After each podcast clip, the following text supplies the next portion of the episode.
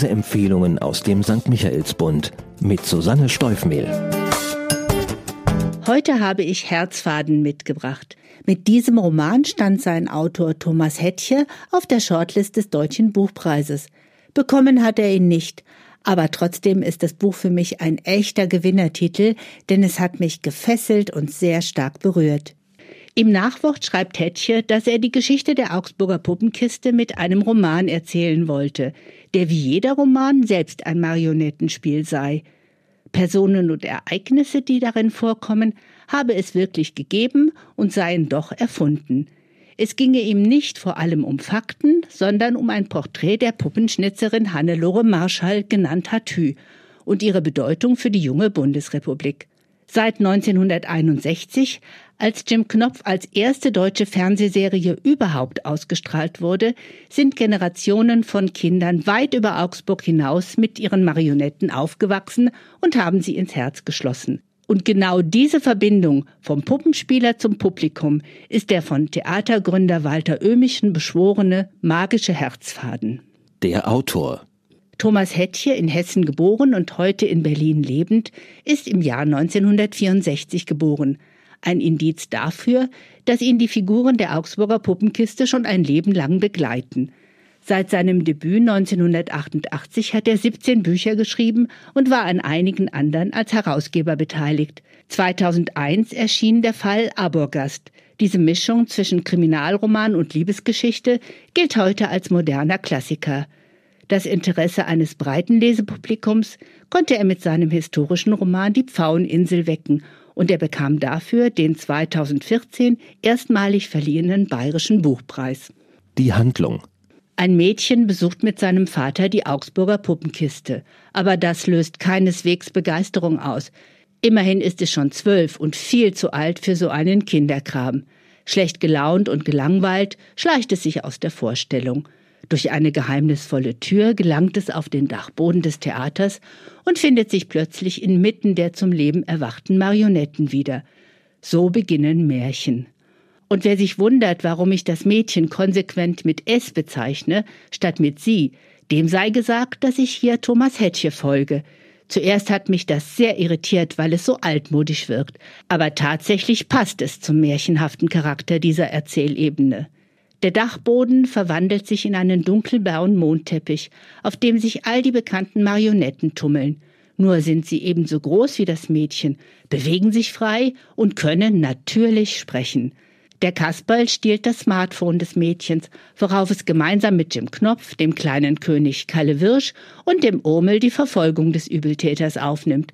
Und plötzlich ist da eine geheimnisvolle, riesengroße und in cremeweiße Seide gekleidete Frau, die das Mädchen wie an Marionettenfäden fliegen lässt. Es ist keine geringere als Hannelore Marschall, genannt Tatü, die Mitbegründerin des Theaters. Sie beginnt zu erzählen und damit öffnet sich die zweite Ebene des Buches, die realistische, faktenreiche und mitreißend erzählte Biografie des Theaters. Hatü ist sehr irritiert, dass das Mädchen die Puppenkiste als Kinderkram abtut und macht sie mit der überraschenden Entstehungsgeschichte vertraut. Bereits 1942 hatte ihr Vater Walter Oehmichen die Idee einer Puppenbühne im Kopf. Zu dieser Zeit wurde der Schauspieler, Regisseur und Spielleiter des Augsburger Stadttheaters aus dem Wehrdienst entlassen und brachte aus Frankreich die ersten Figuren mit. Seine Frau und seine Töchter, damals noch Kinder, machte er zu Gründungsmitgliedern. Gegen alle Widerstände hielt er an seinem Plan fest und etablierte 1948 die Puppenkiste.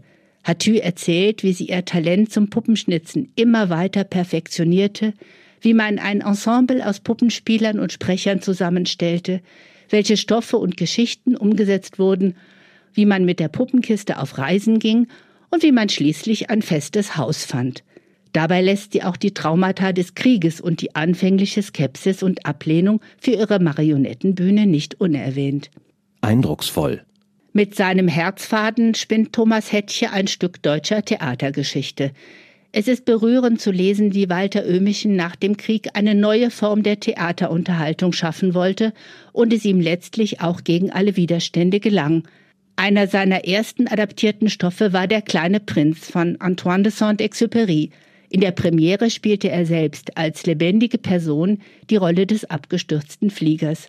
Böhmischen wollte die Nachkriegsdeutschen unterhalten, aber nicht oberflächlich ablenken und schon gar nicht die Schuld der Deutschen vergessen machen. Diese Intention macht Thomas Hettche eindrucksvoll spürbar. Erkenntnisgewinn. Dank dieses Romans weiß ich nun, dass das reguläre Programm der Augsburger Puppenkiste vor Ort und die bekannten Fernsehproduktionen wie Jim Knopf, Kalle Wirsch oder das Urmel zwei völlig unterschiedliche Dinge sind. Im Theater werden überwiegend Märchen und Stücke von circa 90 Minuten auf die Bühne gebracht. Die aufwendig inszenierten und ausgestatteten langen Produktionen, die wir alle aus dem Fernsehen kennen, wären vor Ort überhaupt nicht umsetzbar.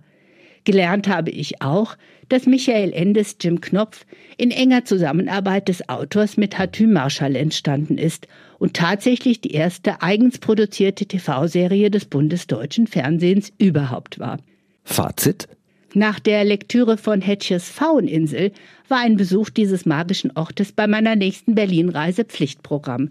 Dasselbe Verlangen löst der Herzfaden in mir aus – obwohl ich seit mehr als drei Jahrzehnten in Bayern lebe, war ich noch nie in der Augsburger Puppenkiste.